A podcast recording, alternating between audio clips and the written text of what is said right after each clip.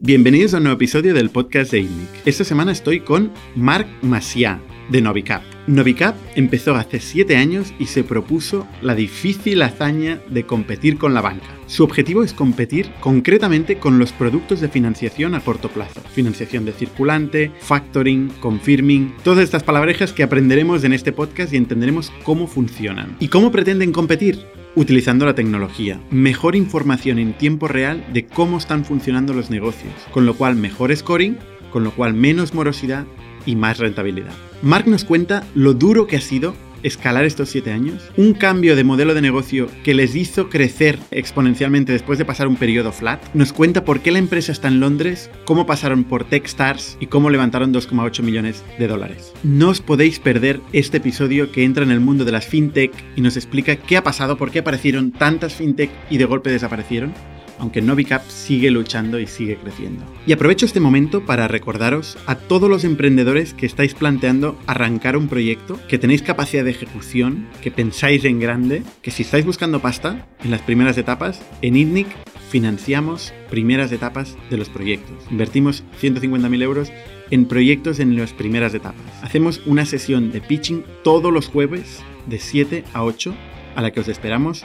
si os queréis apuntar. Y este podcast es posible gracias a Factorial, la plataforma de recursos humanos que permite a las empresas conectar a sus empleados, permite tomar decisiones más rápido y con información. Cuando los procesos son digitales, las firmas de los contratos, las ausencias, los variables, todo está pasando en un mismo sitio, en una plataforma, las compañías pasan a decidir mejor, con datos y más rápido. Por eso recomiendo que echéis un vistazo a Factorial si sois responsables de recursos humanos o directores o managers de vuestras empresas. Y sin más, os dejo con el podcast de esta semana con Marc Maciá y Novicap.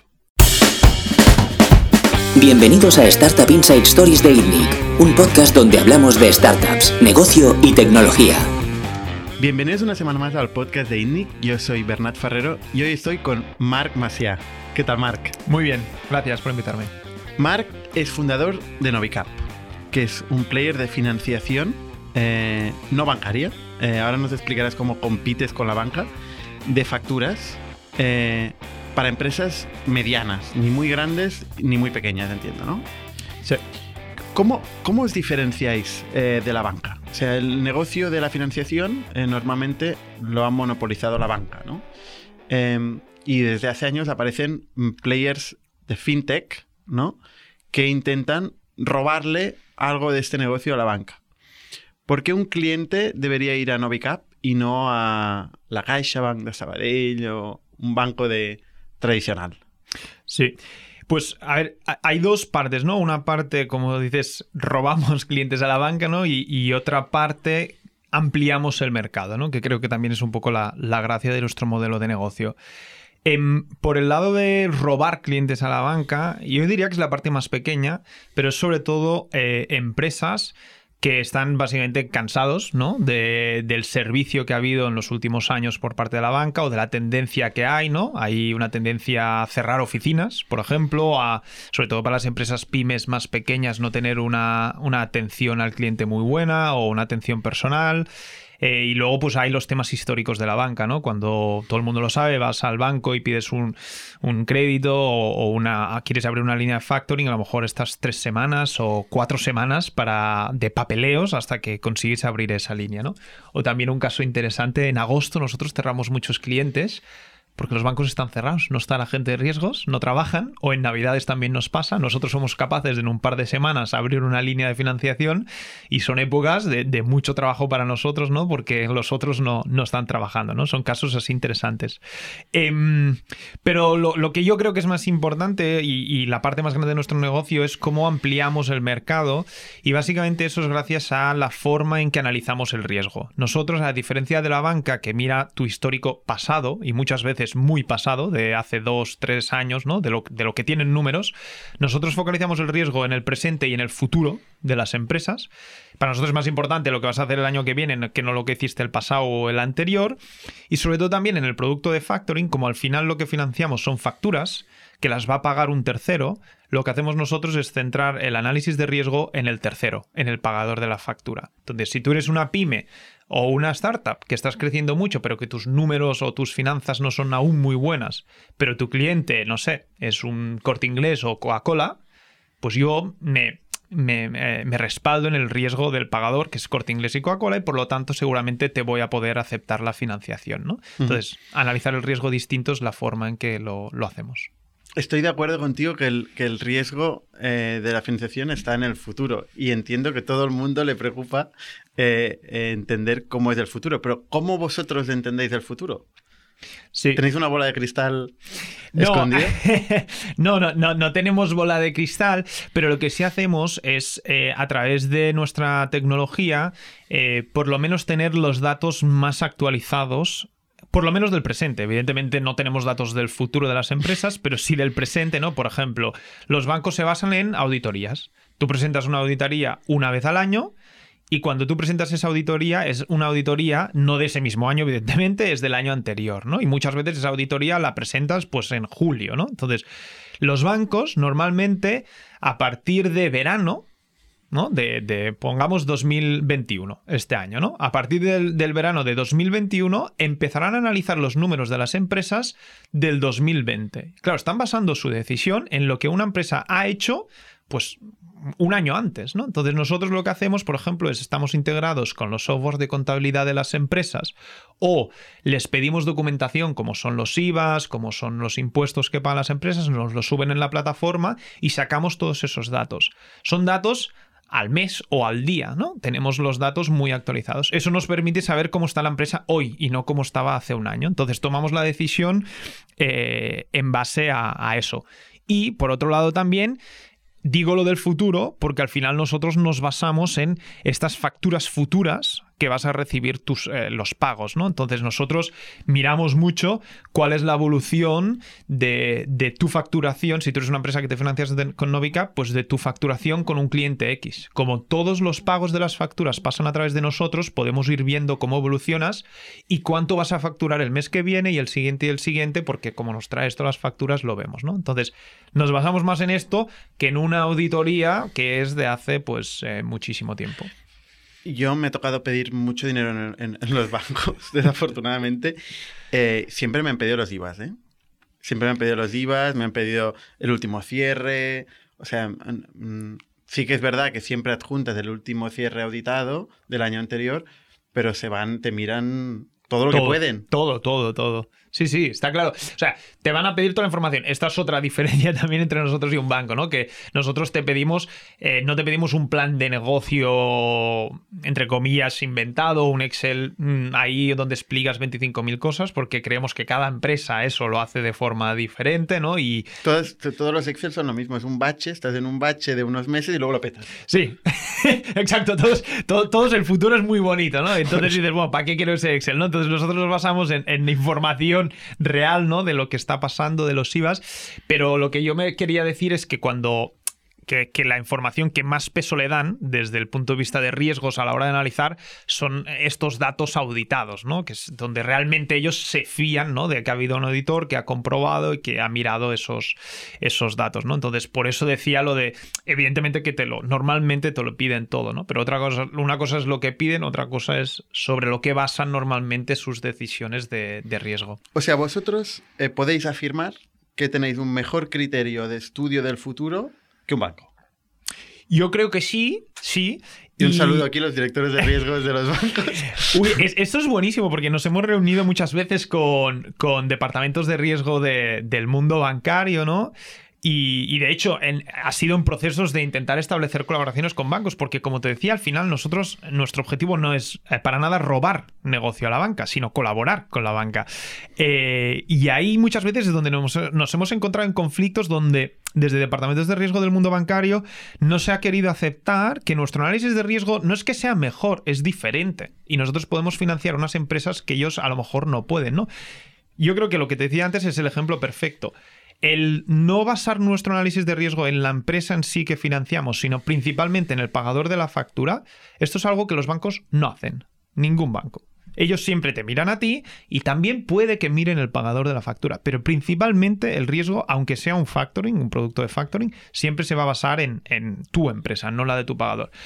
Y, es un caso muy claro. Nosotros es todo lo contrario. Por ejemplo, trabajamos con muchas empresas que trabajan para la administración pública. Oye, yo, si la administración pública me confirma que esa factura eh, la tiene pendiente de pago y que me la va a pagar, aunque sea dentro de 100 o 200 días, yo te la financio. Yo estoy dispuesto a asumir ese riesgo. O 200 años. O, 220 días. depende, de cómo vayan. Depende de cómo. Y entonces, eh, si miramos los ratios, vuestros ratios de morosidad, Em, ¿son mejores o peores que los bancos? Claro, mejores. Esa es, la, esa es la gracia. Eso es lo que toca decir, pero ¿lo, lo tenéis? Sí, esta información, ¿tenéis esta...? 100%. De hecho, por Tenéis menos volumen que los bancos. Sí, claro. Con lo cual, la significancia estadística será menor, pero... Sí, pero bueno, nosotros hemos, eh, a día de hoy hemos financiado más de 50.000 facturas. O sea, o el año pasado en volumen, por ejemplo, son cerca de 200 millones, 190 y pico millones de euros. O sea, hay volumen, eh, cerca de 500 clientes. O sea que yo creo que ya tiene ya tiene los números ya empiezan a, tener eh, sentido estadístico, ¿no? Eh, es verdad, no sé, si un día tenemos el volumen de la banca, que es lo nuestro multiplicado por 100, es verdad que es mucho más. bueno, habrá que ver, a ver si seguimos ¿no? con estos buenos números, pero, pero sí, por ejemplo, lo que llamamos NPLs, Non-Performing Loans, estamos por debajo del 0,5%. Eso es muy bajo. El 0,5% nunca, nunca se devuelve. No, de esto es de, de, cuando una factura llega al día de pago y pasan más de 90 días del día de pago, nosotros lo empezamos a considerar como non-performing o como que no se paga. Y entra dentro de esta ratio de morosidad. Entonces, hay un 0,5, menos de un 0,5% de las facturas que nosotros financiamos que existe esto. Luego puede ser que al cabo de un año, como ha pasado muchas veces, pues a través de un periodo de recuperación o lo que sea, pues conseguimos eh, recuperarlo, ¿no? Pero, pero sí. Antes has apuntado como segmento de captación la gente quemada de la operativa de los bancos en agosto, que no hay nadie y se viene a Novicap. También hay otro segmento que igual es más peligroso para vosotros, que es aquella gente que no les dan crédito al banco, ¿no? Entonces dicen, no me da crédito el banco, me voy a ir a Novicap. Pero esto, este segmento tiene una antiselección, son los malos. Ahí es donde está también el punto interesante. 100%, ¿eh? O sea, financiamos a muchas empresas que la banca o, les dice que no o les dice hasta aquí y ya está y ellos necesitan un poco más, ¿no? Ejemplos de eso. Pues eh, puede haber empresas que han pasado un proceso de reestructuración financiera. Eh, pues que se han vendido a un private equity y el private equity ha realizado una quita con los bancos de deuda. Bueno, hay muchos tipos de casos donde, donde ha habido algún tipo de reestructuración o, de situación interna financiera de, de distrés. En cuanto pasa eso, la banca automáticamente tiene que provisionar un 100% de la financiación o de la deuda que concede a estas empresas. Cuando pasa esto, la banca cierra el grifo. Cuando hay un proceso de quitas, reestructuraciones de empresas, cuando pasa todos estos casos, la banca deja de financiar. Tú dirás, ostras, estas empresas tienen más riesgo. Bueno, puede que sí, puede que no. Hay algunas que sí, algunas que no. Y ahí es donde está un poco la gracia de nuevo de analizarlas de una forma distinta a la tradicional y decir, oye, si esta empresa sí ha pasado un proceso de reestructuración, pero por ejemplo, acaba de entrar un private equity y ha invertido, no sé, 25 eh, millones de euros en esta empresa hoy mismo, yo sé que hoy mismo han entrado 25 millones de capital en esta compañía, ha entrado en private equity ha reestructurado todo. Hombre, a corto plazo, eh, que es nuestra financiación, que al final son facturas que se pagan a 90 días, el riesgo, desde nuestro punto de vista, si el cliente o el pagador de la factura es bueno, es bajo. Otra cosa es que esta empresa dentro de uno, dos, tres años, el private equity apriete para que crezca y, surjan problemas, ¿no? Esto también lo ve el banco. Si han entrado 25 millones en el balance, pues... Lo ve, pero no lo financia porque al final internamente también tienen este problema de provisionamientos, que cuando, por ejemplo, entra un private equity y realiza una quita o saca a los bancos del balance, eh, los bancos automáticamente tienen que provisionar el 100% de la deuda que tienen y, y, y cuando... Este banco en particular, pero luego el hay otros bancos. al lado. Sí, eh, sí, ahí es donde estaría la gracia, es donde nosotros podemos, eh, donde tenemos que encontrar, ¿no? O, jugar un poco, decir, vale, habrá otros bancos, pero lo que pasa muchas veces es que cuando hay una empresa, eh, no sé, una empresa que factura 50 millones de euros, normalmente trabajan con los 3, 4, 5 bancos principales, ¿no? Y cuando entra el inversor de fuera o cuando se hace una reestructuración financiera, todos se ven afectados, ¿no? Pero sí, sí, es, un buen punto. ¿eh? Puede, puede venir un banco cuarto, quinto, sexto que no estuviese en el pool inicial y que, las, y que los financie, sí, sí. Em, ¿Cuál es vuestro producto principal y, cómo funciona? ¿Has hablado del factoring? Em, ¿Podrías explicar un poco qué es el factoring, cómo funciona hmm. y qué otros productos tenéis aparte del factoring? Sí, em, nosotros empezamos en, 2015 con factoring. Factoring básicamente es lo que comentábamos. Cuando una empresa, eh, sea el tamaño que sea, tiene clientes solventes, lo que puede hacer es, en lugar de esperar 60, 90, 120 días a cobrar sus facturas, lo que puede hacer es venir a Novicap, subir estas facturas a nuestra plataforma y nosotros lo que hacemos es anticipar el cobro de estas facturas. ¿Qué pasa? Que nosotros el día 1, cuando se emite la factura, ya le damos el dinero a la empresa y lo que hacemos nosotros es cobrar directamente de sus clientes. Eso es factoring. Es, una financiación muy a corto plazo, es 60 días. ¿Más de 60 días se puede sí, legalmente hacer una factura? No, en principio no, pero hay muchísimas, depende del sector. Por ejemplo, administraciones públicas han mejorado, las medias ya no son las que, que había antes pero, pero, pero sí, hay, facturas a 90, 120. Por ejemplo, el sector construcción vuelve a estar a mínimo 120 y 180 días también vemos, ¿no? Entonces, eh, claro, cuando una empresa tiene que esperar a 180 días a cobrar sus facturas, pues le interesa ¿Y mucho. tiene que pagar nóminas hoy? Exacto. Le interesa mucho anticipar el cobro. Eso es factoring, ¿no? Eso es lo que empezamos a hacer en nuestros inicios en el sector pyme y poco a poco lo hemos ampliado a empresas prácticamente de, de cualquier tamaño. Entonces, a lo largo de los años, lo que hemos hecho es ir sacando otros productos de financiación, pero también de corto plazo, siempre de corto plazo. El segundo producto que sacamos ya hace tres años más o menos es Confirming. Es muy parecido. El confirming, en lugar de nosotros ir directamente a una empresa que trabaja para grandes empresas, es un poco al revés. Vamos a la empresa grande y le decimos, oye, tú tienes muchos proveedores que les estás pagando a 120 días y seguramente necesitan financiación. Eh, ¿Por qué no llegamos a un acuerdo entre tú y yo que cuando te emitan las facturas yo los puedo financiar?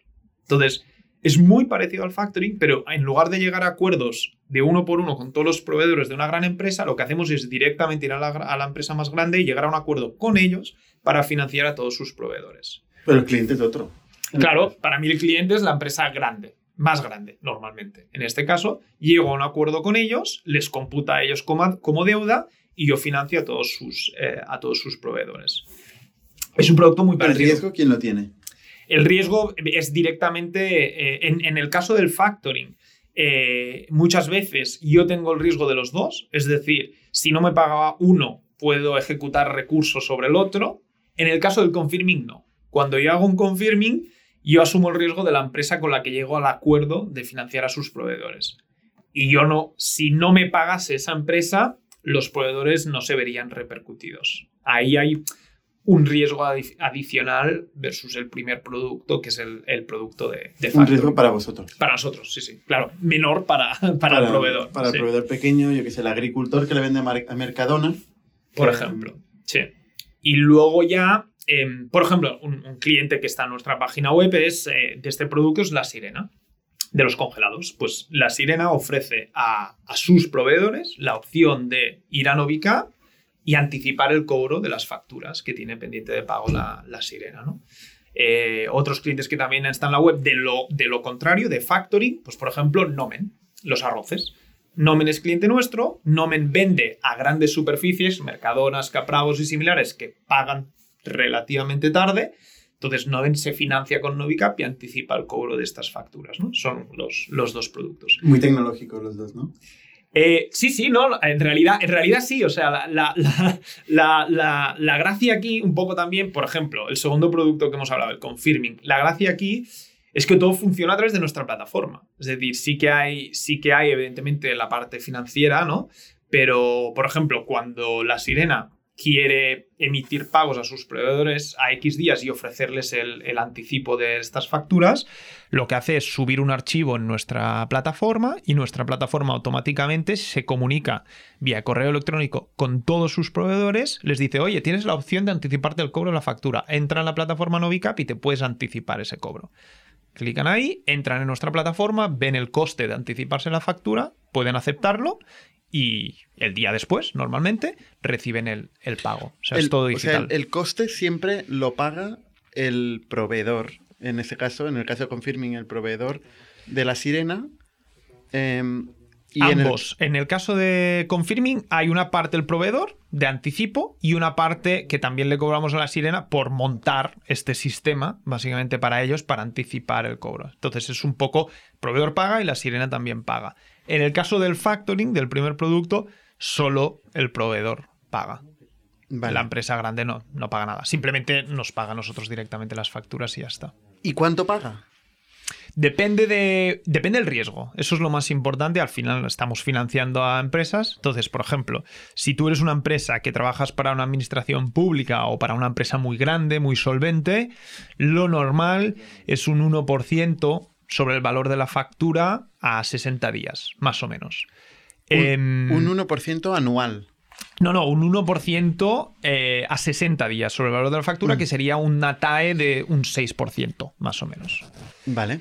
Eh, si tu cliente es una empresa de mucho más riesgo, pues puede ser más. Puede ser un 1,5, un 1,8, depende, depende del tipo de cliente. Eh, también puede ser menos. Si tú eres una empresa muy solvente y además trabajas para clientes muy solventes, pues puede estar por debajo del 1. De hecho, hasta el 0,5% es un poco el mínimo que nosotros cobramos sobre un valor de la factura, que sería un 3% anualizado a nivel de precio. ¿Cuál es vuestra media? ¿Vuestras medias? ¿Típica factura? La media está anualizado, hablaríamos entre un 4 y un 6% anualizado, que es entre un 0 y 8 y un 1% del valor de la factura, más o menos. Es la. Pero el tamaño de la factura medio. Ah, tamaño de la factura media. Eh, es que tamaño de factura eh, no, te, no te sabría decir porque es que hay. Claro, piensa que hay empresas que emiten miles de facturas muy pequeñas y hay otras que emiten una factura de un millón de euros. Lo que te puedo indicar un poco, nosotros al final tenemos clientes pymes y corporates y lo que sí te puedo decir es tamaños de líneas de financiación. Las pymes con las que trabajamos nosotros, que son las empresas entre 2 y 10 millones de euros de facturación, tienen líneas de factoring con nosotros de 300.000 euros de media, es la línea que tienen con nosotros. Y las empresas corporate, que para nosotros eh, corporate significa empresas que facturan entre, entre 10 millones para arriba, eh, el tamaño medio de línea es unos 2 millones y medio de, línea de factoring de, con nosotros. Pero las empresas corporate son las que hacen del confirming, ¿no? O también factoring. Las dos. Mm. Sí. O sea, las corporate pueden trabajar con nosotros con factoring y con confirming. Las, las pymes solo les ofrecemos el producto de factoring. Estos son los dos productos iniciales. Eh, ahora mismo tenemos un tercer producto adicional que, para nosotros ha sido muy interesante porque es el primer producto puramente tecnológico donde nosotros no asumimos ningún riesgo financiero, que también está bien porque la verdad es que asumir riesgos financieros siempre es estresante ¿no? para, para, todos, eh, que se llama Dynamic Discounting, que es muy interesante porque lo, lo que hacemos es muy parecido a lo que os he comentado del confirming. Lo que hacemos es ponemos a la disposición de las grandes empresas eh, nuestra plataforma para gestionar pronto pagos con sus proveedores. No sé si os habrá pasado en, en ITNIC, pero una cosa que, está sucediendo ahora desde el mundo bancario es que las empresas que tienen excedentes de tesorería, eh, los bancos están empezando a cobrar por ese excedente. No sé si lo habrás escuchado. indignante, no lo siguiente, cuando recibes esta llamada. Sí, exacto. Es como decir, ostras, me estás cobrando por tener dinero contigo, ¿no? el mundo un poco al revés. Te da ganas de decirle, no se preocupe usted, me voy al banco de lado, pero también te puede llegar a decir lo mismo, ¿no? Exacto. Entonces, ahí hay un poco la, gracia que, de lo que hemos hecho nosotros es hemos creado una plataforma que la empresa que tiene un excedente de tesorería lo que puede hacer es ofrecerles a sus proveedores eh, anticipar el cobro de las facturas. Y en lugar de ser a través de Novicap, que Novicap sea el financiador de esa factura, es la misma empresa eh, que anticipa con su propio cash el pago a su proveedor. Y tú me dirás, bueno, ¿a cambio de qué? Pues a cambio de un descuento. A través de la plataforma Novicap, para poner un ejemplo, pues ITNIC podría ofrecerle a sus proveedores, oye, recibo el recibe el pago de la factura hoy si me das un 1% de descuento de la factura, por ejemplo. Pues lo que hacemos nosotros es permitir, por ejemplo, a ITNIC a ofrecer a todos sus proveedores este anticipo de las facturas a cambio de un descuento. Nosotros nos encargamos de toda la, parte operativa también, tenemos un equipo de operaciones que se encarga de eso, y de esta forma las empresas pueden optimizar su caja. Oye, que tengo excedente de tesorería, pues les ofrezco anticipar el cobro. Que un no poco, lo tengo. Un poco pues perverso, ¿no? Esto porque tú dices, yo te pongo las reglas al proveedor de me vas a pagar a 60 días. O sea, ya de por sí esto, dices, bueno, ok, te lo acepto. Y luego te digo, ah, pero si quieres, te puedo cobrar un descuento o un interés, eh, le puedo- lo puedes ver como quieras, para cobrar hoy. Sí. ¿Qué es- incentivo tengo yo de, de- O sea, tengo incentivo de alargar el plazo, ya que yo pongo la regla lo máximo posible. Claro, ahí estoy muy de acuerdo contigo para empresas que, entre comillas, se aprovechan ¿no? de su posición de poder. Al final la realidad es que el mercado es como es y, y creo que tiene sentido cómo está estructurado, que es que las empresas pagan a 30 o 60 días dentro de plazos razonables. Para mí, si tú eres una empresa que pagas a 30 o 60 días, que es lo razonable y legal, y tú tienes excedente de tesorería porque has gestionado muy bien tu negocio, pues oye, si tú le quieres ofrecer a tu proveedor el anticiparse ese, esa factura a un pequeño coste, que seguramente sea incluso más barato de lo que le cuesta a él financiarse con el banco, ¿por qué Pero no, no? en cualquier caso será la factura que te emite a ti, no factura que emite a otros, ¿no? Claro, claro. Siempre es tu propia, claro. Porque igual podría haber una oportunidad de negocio para las empresas que tienen excedente de tesorería, proveedores conocidos, ofrecerles algún tipo de línea de factoring. Sí, sí, eso lo hemos pensado también porque hay empresas que, como tú dices, no tienen mucha tesorería. No hay muchas, pero hay no algunas. es nuestro caso. hay empresas que tienen ex- excedentes muy grandes de tesorería y ahí, ahí es donde les puedes decir, oye, aparte de financiar a tus propios proveedores, nosotros tenemos muchísimos más. Pero ahí hay un riesgo, ¿no? Porque, ostras, eh, estás pagando a otras empresas, no sabes quién son. Bueno, hay, hay un riesgo asociado y muchas veces eh, es complicado, ¿no? Entonces... Y también tampoco son tantas empresas las que tienen tanto excedente de tesorería que les da para sus proveedores y, otros, ¿no? Entonces, has hablado de confirming, de factoring y algún otro modelo de financiación a corto plazo. Dynamic Discounting, que no es financiación, Vale. que es el software este que hemos comentado. Y no los hemos Eso sacado. es pura tecnología, ¿no? En Eso este es pura caso. tecnología, sí. Una plataforma para que tú, tú te lo gestiones con tus proveedores, tus archivos de, de facturas y tal. Y, y no lo hemos sacado aún, pero lo sacamos este año. eh, financiación de contratos. Vuelve a ser eh, financiación a corto plazo. El funcionamiento es muy sencillo. Y ahí entra un producto interesante que también es la parte SaaS. Es decir, el mundo SaaS se basa en contratos muchas Contratos veces. de servicios. Exacto. Muchas veces pueden ser anuales o pueden ser mensuales, depende, ¿no?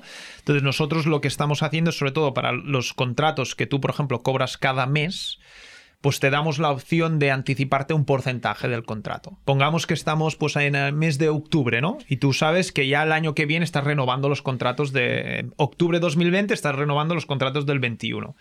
Pues tú podrías venir a Novicap y decir, oye, yo el 21 ya he renovado con tal empresa, el contrato anualmente es, no sé, un millón de euros y necesitaría una parte de este contrato pues para seguir creciendo, para lo que sea. Pues nosotros lo que hace- hacemos es, oye, de este millón de euros te anticipamos un 30%, por ejemplo. Pues te anticipo hoy 300.000 euros y la forma en que me lo vas a repagar, en lugar de tú darme cuotas como un préstamo, es mes a mes cuando vayas cobrando el contrato, yo te voy a retener una parte. Y durante los siguientes 12 meses tú me repagas estos 300.000 euros que yo te he anticipado. Aquí hay dos, dos casuísticas, la que es, sería un producto como servicio, que es bastante estandarizado y conocido de antemano, eh, qué es lo que vas a recibir a cambio de tu cuota, un SaaS, ¿no? Un Por SaaS, ejemplo. sí. Y luego están ya los professional services, donde hay todo tipo de casuísticas, peleas, conflictos eh, que se pueden dar en cuanto a cómo se ha entregado el servicio. Empezaremos por lo seguro, como siempre en los productos financieros hay que ser, hay que ser precavido. Empezaremos por contratos muy estables, seguramente pediremos históricos, oye, cómo han ido tus pagos del pasado para poder pues decir, oye, a ver cómo va a ir el siguiente año. Entonces, Empezaremos por los productos más estándares, donde pues esté ya todo preacordado y sea, sea sencillo. Y poco a poco. A ver, este producto al final también nos basaremos en la, en la empresa en la que estamos financiando. Aquí sí que estamos tomando un riesgo alto de, de, que, como tú decías, haya un problema y el mes 3 la empresa deje de prestar los servicios, no se cobre. Me y... habías dicho que harías no sé qué. Y has Claro. dicho no sé, no sé Entonces, cuántos. claro, ahí tienes que mirar muy bien la empresa a la que estás financiando y decir, oye, mm, ¿cómo está esta empresa? ¿Va a poder prestar estos servicios el año que Eso viene? no lo habéis hecho todavía. Bueno, no lo- tenemos diseñado, pero no lo hemos lanzado y no lo hemos abierto al, al público. Lo que sí que es verdad es que hay mucha tendencia en el mercado, o mucho ruido, eh, que no sabes si es tendencia, si se va a consolidar o no, en cuanto a financiación de SaaS. eh, en Estados Unidos, sobre todo. Están Sí. apareciendo players eh, y están, están levantando rondas. Otra cosa es que luego esto sea un, un negocio. Hmm. Sí, con nosotros han hablado unos cuantos de estos porque al final, eh, bueno, eh, es normal, ¿no? Todo el mundo ha tenido la idea de, ah, yo tengo un SaaS, es muy recurrente, ¿por qué no, en lugar de hacer una ronda, ¿por qué no me financian las cuotas SaaS, ¿no? Que evidentemente un banco mm, difícilmente lo hace, ¿no? Porque le dices SaaS y, no, entiende, no entiende nada, supongo que es complicado. Eh, lo que pasa que de la tendencia a que esto suceda, yo creo que hay un, gap importante, ¿no? Y nos han contactado varias de estas empresas diciendo, oye, eh, nosotros hemos, nos integramos y todo lo que tú quieras, pero ¿y de dónde sacamos el dinero para financiar esto? Claro, Es que yo creo, o sea, ya los founders, lo que me encuentro yo habitualmente es que no entienden su modelo de churn. Ya no digamos los bancos que tienen que financiar. Claro. eh, bueno, no sé. Como es- un financiador sabe, exacto, de esos clientes que vas o contratos que vas a anticipar, cuántos van a hacer churn, ¿no? ¿Cuándo se van a dar de baja, no? Sí. Otra cosa son contratos multianuales y tal, pero esto ya serían facturas casi eh, lo mismo del factoring, ¿no? Sí, sí, exacto. Sí, si, me- si te dejan emitir la factura el día 1, ya es un factoring, porque ya financias una factura. Vale, entonces, para, para resumirlo y entenderlo, o sea, vuestro core business eh, está en la captación de clientes, en la forma de hacer rating o scoring eh, de esos clientes, en la experiencia de usuario en la que todo esto pasa, o en el acceso a la financiación. Exacto. Eh, lo ¿Cuál de estos cuatro? No, to- es todo, es una combinación, claro, es que depende de lo que decíamos antes, ¿no? Depende del cliente. Si tienen acceso de sobras a la financiación, solo vendrán a nosotros si ven un, un valor añadido que no tienen con su banco, que puede ser desde el hecho de no tener que ir a notario. Yo es que no, a nadie le digo, oye, vayamos al notario a firmar la póliza, no sé qué. No. Sí, no, pero no me, no me he expresado bien. Ah, o sea, vale, estas perdón. cuatro cosas son cuatro cosas que sí o sí tenéis que hacer. Pero si tuvieras que definir cuál es vuestro core, o sea, desde luego acceso a financiación, comprar con un banco no será vuestro core. Habréis tenido que ir a buscar partners financieros. Claro. Eh, cu- ¿Cuál de estos cuatro crees que es más importante eh, para diferenciaros en el mercado? Yo, yo creo, o sea, para mí el resumen es la tecnología que tenemos y lo que nos permite esta tecnología es un servicio muy diferenciado y mejor, más ágil, más rápido, online, etc. Entonces yo lo resumiría en tecnología, que gracias a la tecnología tenemos dos cosas. Un servicio y un análisis de riesgo y fraude, que no lo hemos comentado, pero fraude es una de las partes más importantes para el factoring, eh, que nos permite financiar a empresas que la banca rechaza. Yo creo que la, es, es tecnología que nos permite estas dos cosas. Un servicio totalmente diferenciado y, y mejor y un análisis de riesgo y fraude eh, diferente. Servicio y, y rating, podríamos Sí. decir, ¿no? Sí.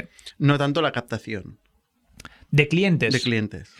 No, al final ahí evidentemente tenemos un modelo de captación un poco distinto al, al- al de la banca, mucho más online, etc, etc, etc. Pero te diría que no es tan diferenciado como lo otro. Lo otro es que básicamente no existe en, en el mundo bancario. Vale, ¿y de dónde sacáis la pasta?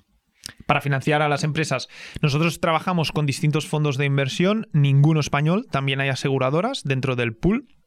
Tenemos, eh, tenemos eh, cerca de 10 fondos que nos proveen de capital y este capital es el que nosotros usamos para financiar a las empresas. Como tú decías, por desgracia a día de hoy aún no tenemos eh, capital al 0% como tiene la banca eh, del Banco Central Europeo. Ese no es nuestro caso. Nosotros tenemos que remunerar a nuestros inversores y es por eso que a nivel, a nivel de costes normalmente no somos más baratos que la banca y por eso nos hemos tenido que buscar estos nichos o que valoran mucho el servicio o que la banca no financia. porque evidentemente si nuestro coste de capital fuese el mismo que el de la banca, podríamos ir de cara ¿no? a, competir contra la banca, pero no, no, no, lo podemos hacer porque al final el capital que nosotros atraemos tiene un coste.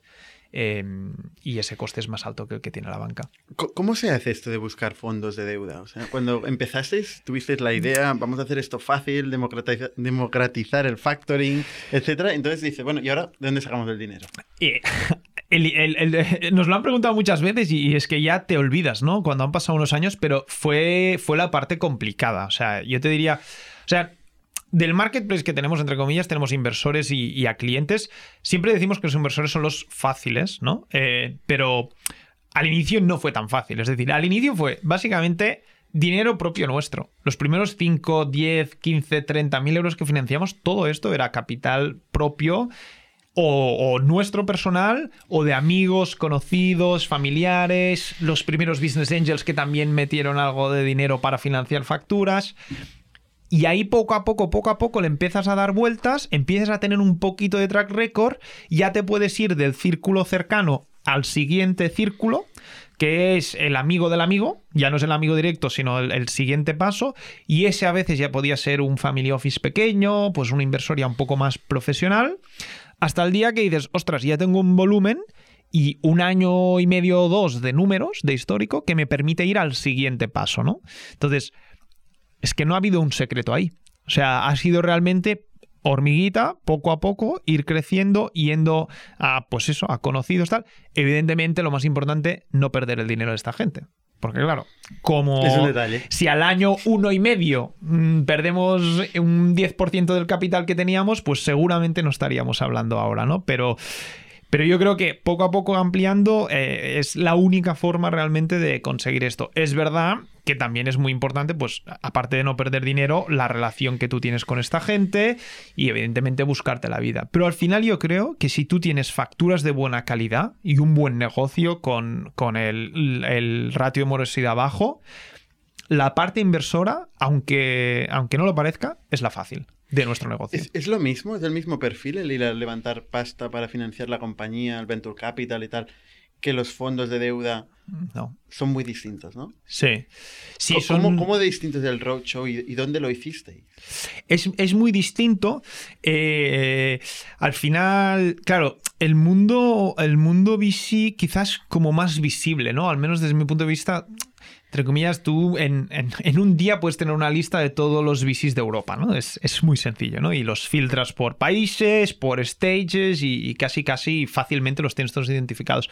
Aquí no, porque en deuda hay muchos más players que hacen cosas distintas que no son tan públicos o no tan visibles, ¿no? Entonces, eh, también los procesos de due diligence son muy distintos son más private equity style, o sea, más, muchas veces más profundos, entran ya mucho a analizar todas las facturas que has financiado, a analizar el riesgo de pues varias de ellas, a, preguntarte por qué está sí, por qué esta no. Es un tipo de, due diligence bastante distinto al, de, al del mundo del VC, sobre todo te dirías distinto al VC early stage. Quizás si vamos a VC late stage ya se empieza aparecer un poco más, ¿no? Porque el escrutinio es ya es mayor y quizás sería más, más parecido. ¿Cómo organizamos un roadshow? Aquí uno de nuestros inversores eh, de Londres, eh, que es un multifamily office, por ejemplo, pues sí que nos ayudó un poco ah, con pues, presentaciones ahí y tal. Y luego ha sido todo a través de, buscarnos nosotros un poco los contactos y de, y de conseguir pues eh, hablar con la gente. No hemos externalizado nada, igual que cuando hemos levantado eh, Venture Capital siempre lo hemos hecho internamente, esto también, no hemos usado externos para ello.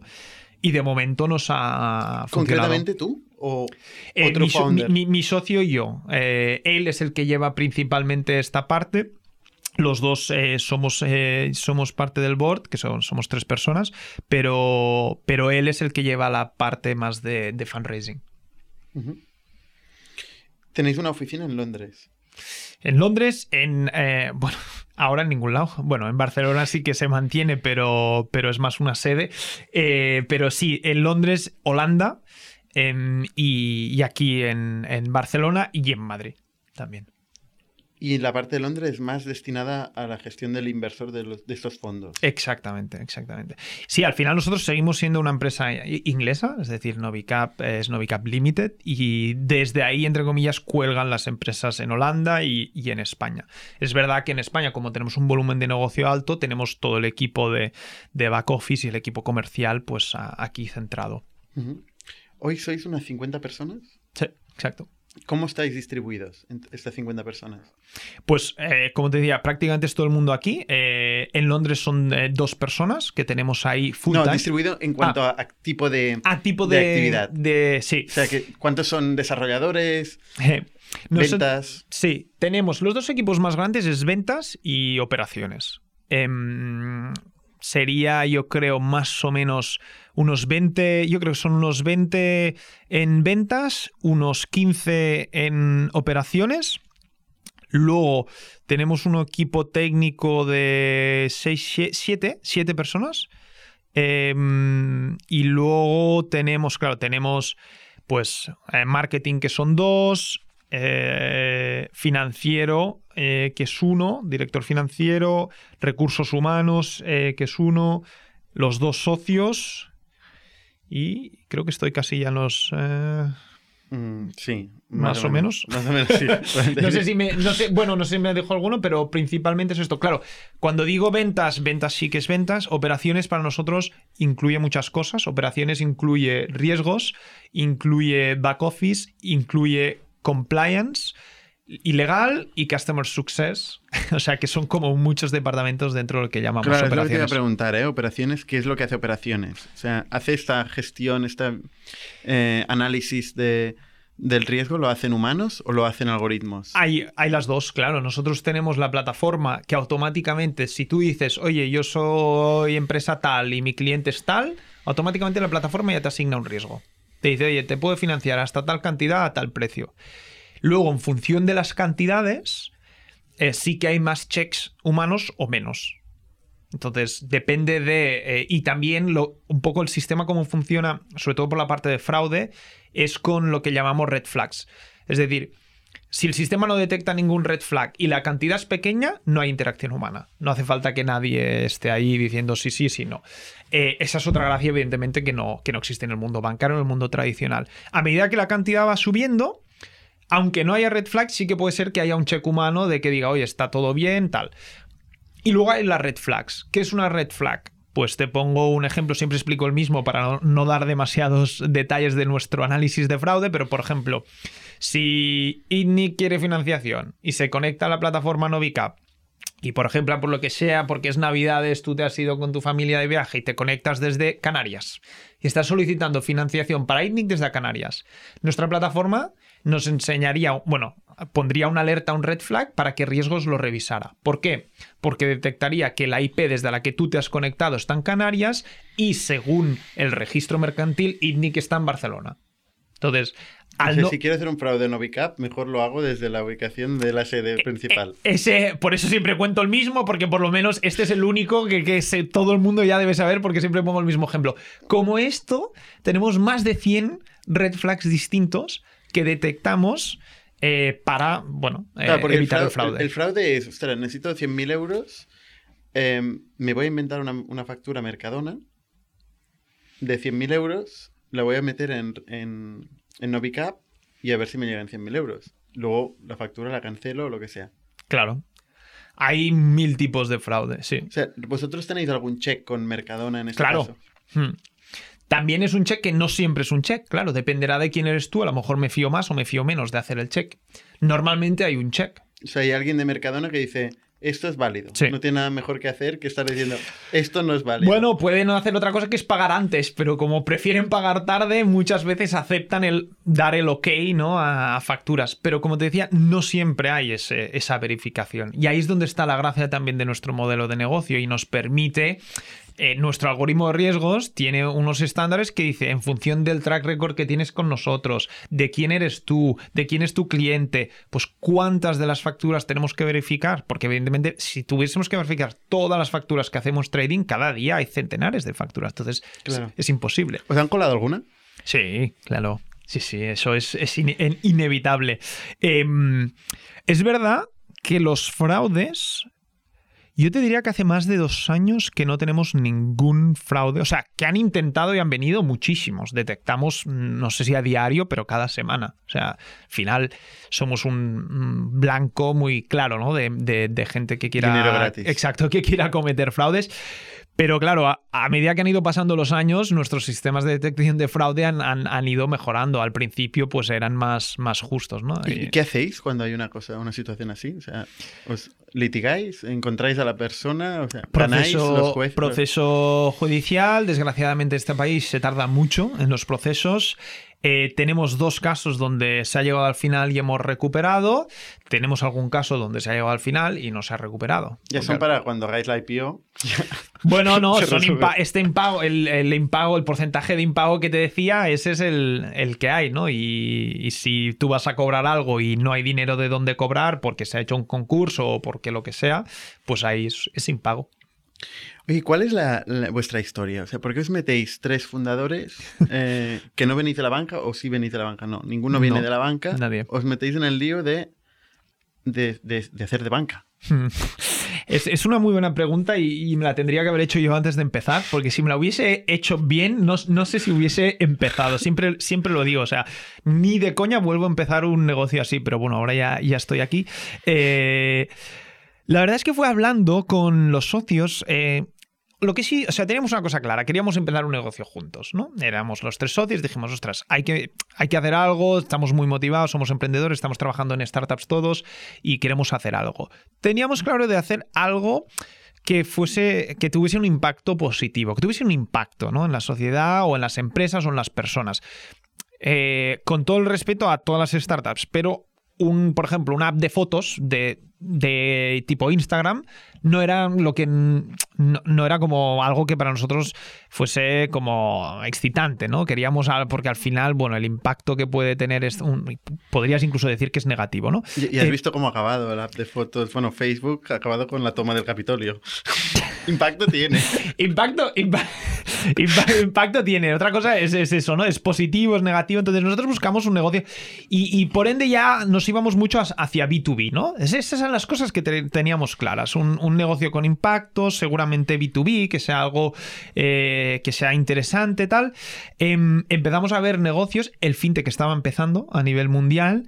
Y vimos que en ¿Qué España. Año era esto? Esto era el 2000. La fase de idea 2013 empezar a discutir la idea. Eh, hicimos eh, la primera, pasamos por la aceleradora de Techstars finales del 14 y lanzamos en enero del 15.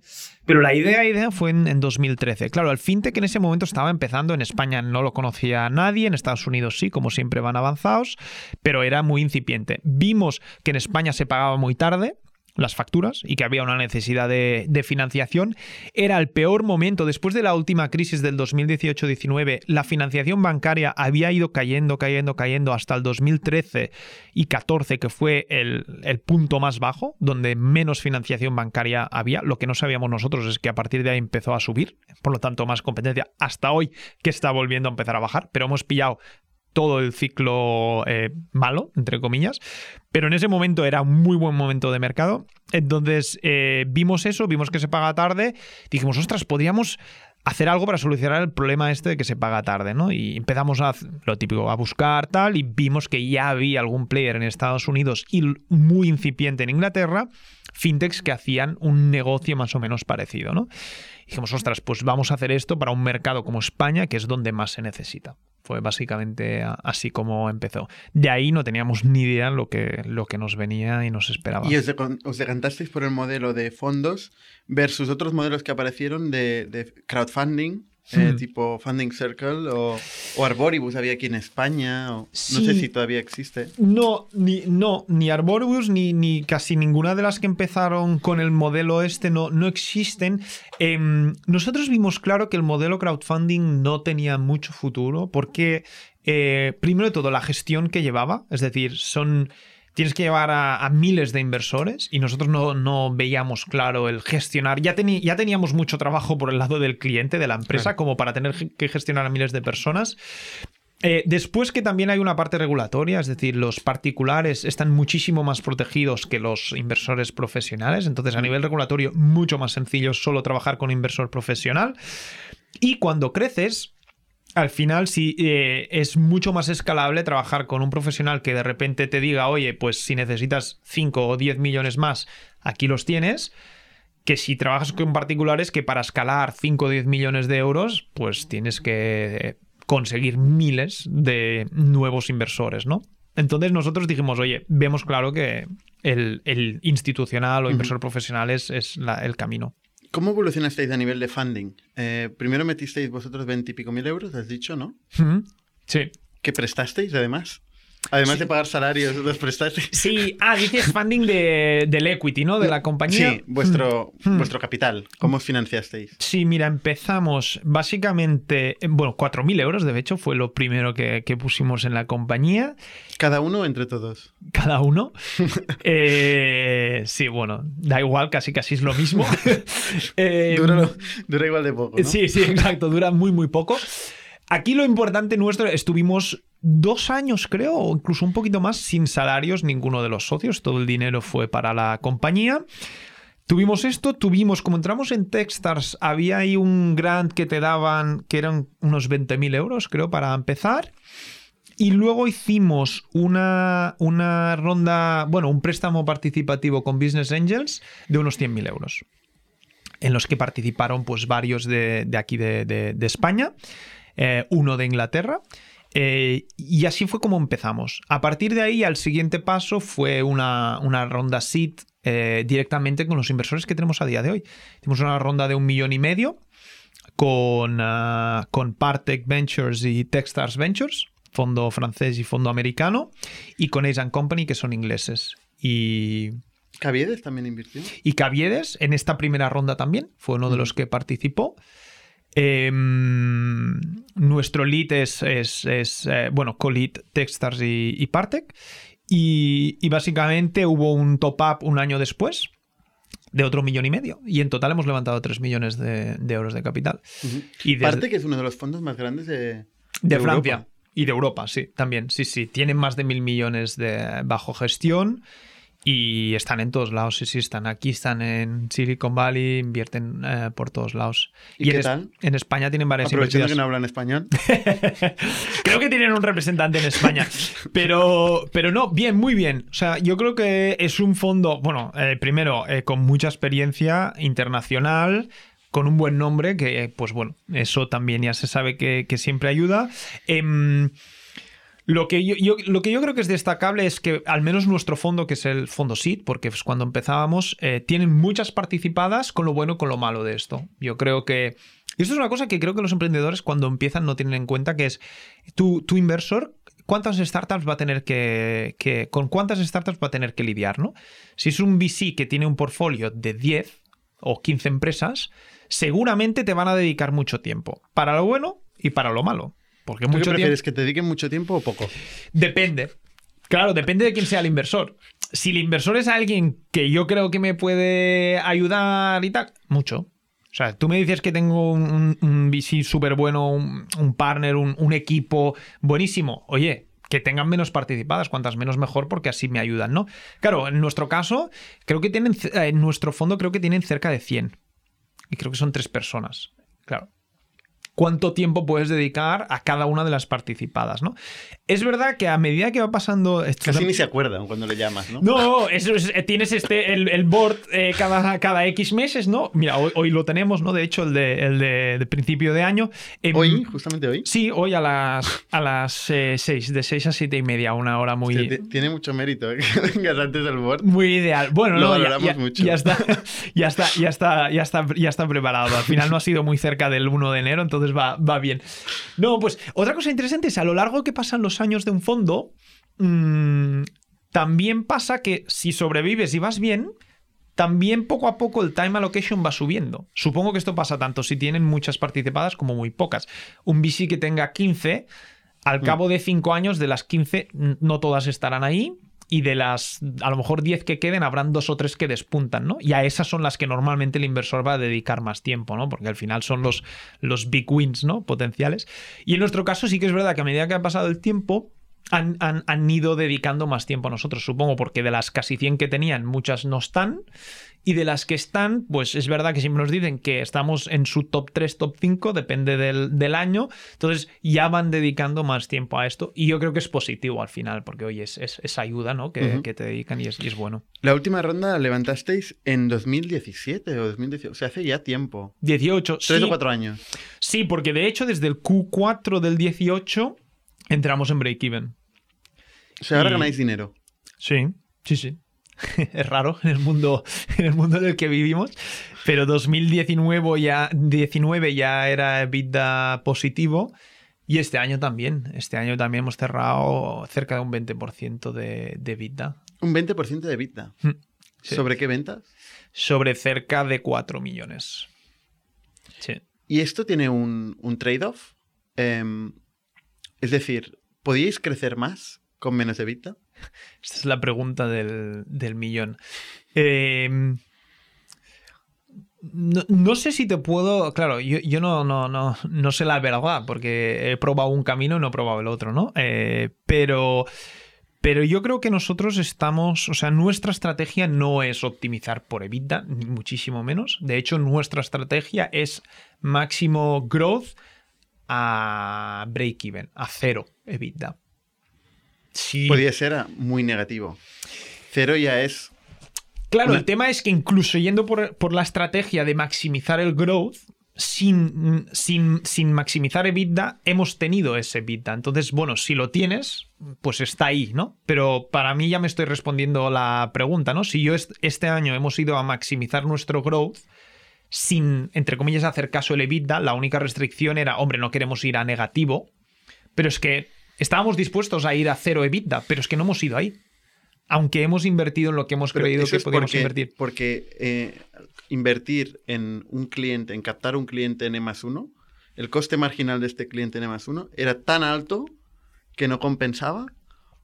Eh, porque al final esto, llevado al, a lo concreto, ¿qué significa? Claro, eh, yo creo que muchas veces se piensa en el, en, o sea, yo creo que las empresas muchas veces tienen un, un crecimiento natural. Y ese crecimiento natural tú lo puedes forzar hasta un punto. Llega un punto, un poco lo que tú dices, ¿no? Donde un euro adicional ya no te va a traer mm, más o te va a traer prácticamente cero. Y ahí es donde empieza a no tener sentido meter ese euro adicional, ¿no? Es una putada, ¿no? Porque no tienes palancas reales para, las, para el crecimiento, para la escalabilidad. Claro. Esto de que las empresas crecen de forma natural, igual las empresas consolidadas sí. Pero las startups no.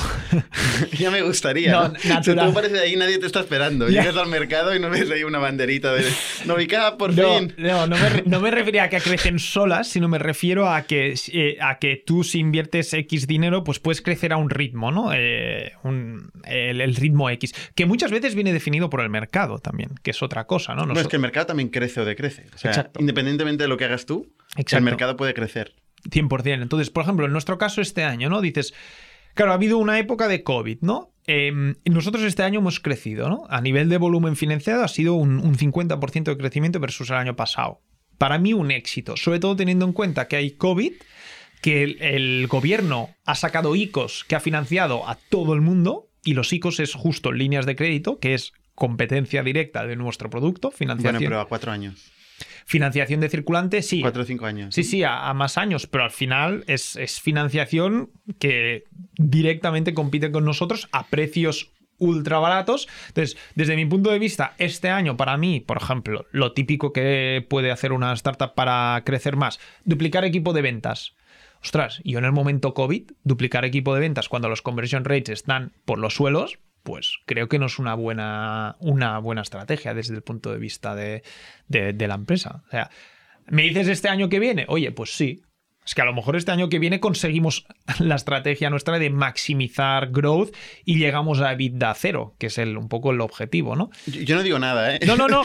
Pero que eh, lo, lo, digo en el sentido de que creo que es muy importante a, a, a ajustarte a la situación, al contexto, ¿no? Y, y, a, y a, veces, pues. Eh, si vas solo con la ruta de, oye, tienes que tener este crecimiento sí o sí, bueno, Yo creo que hay que mirar y lo que te permite también el, el profitability es el mirar las cosas con un poco más de serenidad que a veces en el mundo startup creo que a todos nos, nos falta un poco. Que es muy buena para el, para el founder, duermes tranquilo, Hmm. pero igual para el inversor eh, no tanto, ¿no? Que prefiere ten- cierta tensión, ¿no? Porque él- su negocio es otro, ¿no? Claro. Sí, si tienes mucha prisa para el éxito, para la salida o tal, lo que pasa es que también supongo depende de quién sea el, el- el founder, ¿no? Yo creo que... por Y el ejemplo- inversor. Sí. Yo creo que, por ejemplo, bueno, exacto. Yo creo que en nuestro caso, mi socio y yo, o sea, creo que somos ya de por sí muy autoexigentes entre nosotros y, y para la compañía, hasta un punto que creo que nuestros inversores están muy tranquilos, en el sentido de decir, ya, sí, es una empresa profitable, pues que no nos preocupa, porque estos dos tíos tienen una ambición que no van a dejar de ni trabajar ni de hacer cosas por el hecho de ser profitable, ¿no? No se van a convertir en, en un lifestyle business, ¿no? No, no, no empezamos Novicap para esto y, y creo que no es una preocupación de, de ¿Cuál los es inversores. ambición? ¿Por qué empezasteis Novicap? Bueno, la ambición era tener, como decía antes, este impacto eh, positivo, ¿no? Al máximo de empresas y, y nuestra ambición, eh, lo que más nos gustaría sería una salida a bolsa. En unos, yo creo, 3, 4 años podríamos estar en el punto donde puedes salir a bolsa. ¿Qué facturación debería tener para salir a bolsa? Entre 50, entre 50 y 100 millones de facturación estás, estás muy bien para tener una salida ¿En qué a bolsa. bolsa? Pues claro, que depende de la bolsa. Bueno, desde una opción es, una opción es eh, Inglaterra, como hizo Funding Circle, y luego hay pues todas las otras más eh, secundarias, ¿no? Pero bueno, creo que dentro de nuestro, nuestro sector, pues seguramente Inglaterra sería una, una buena opción.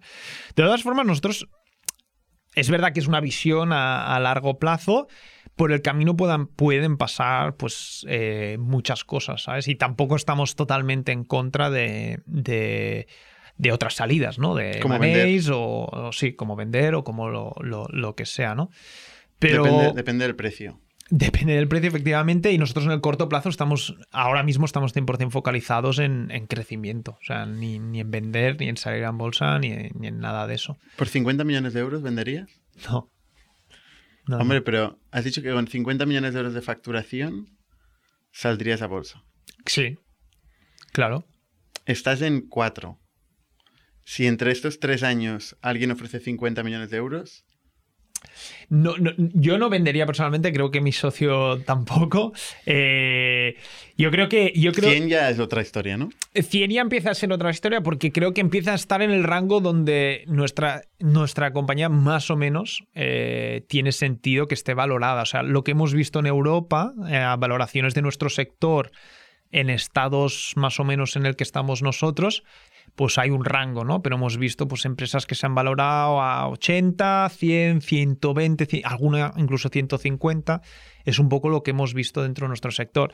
Que de nuevo, lo que es una valoración de una ronda a lo que es una venta de una compañía, a veces también hay, hay mucha diferencia, ¿no?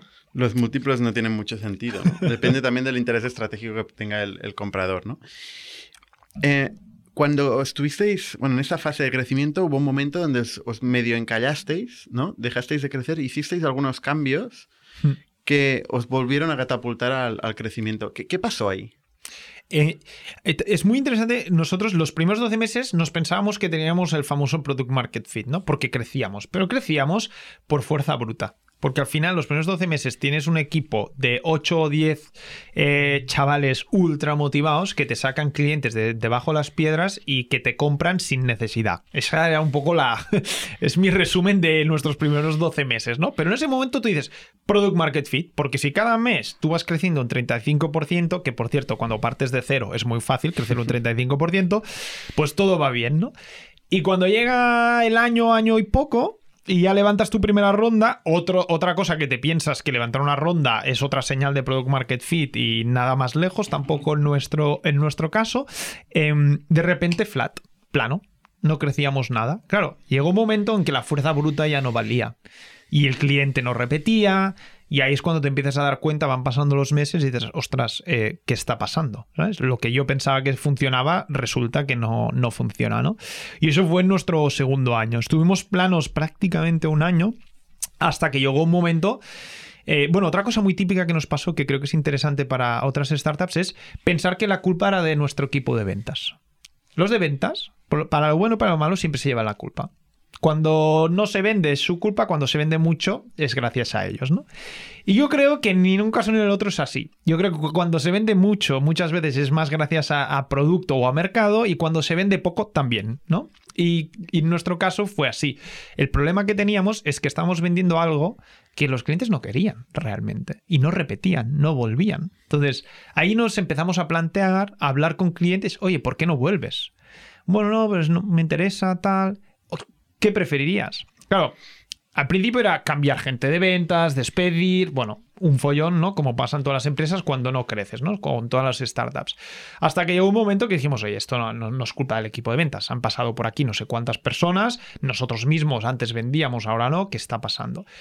Y ahí, hablando con clientes, nos dimos cuenta que teníamos un modelo de precios y, de, y un producto que no les gustaba a nuestros clientes. Era un producto que para nosotros era muy innovador, les cobrábamos un único coste y ya está. Nos traían una factura, les cobramos un 1% de la factura y adiós. Y eso nos parecía muy innovador, pero a nuestro cliente no le gustaba.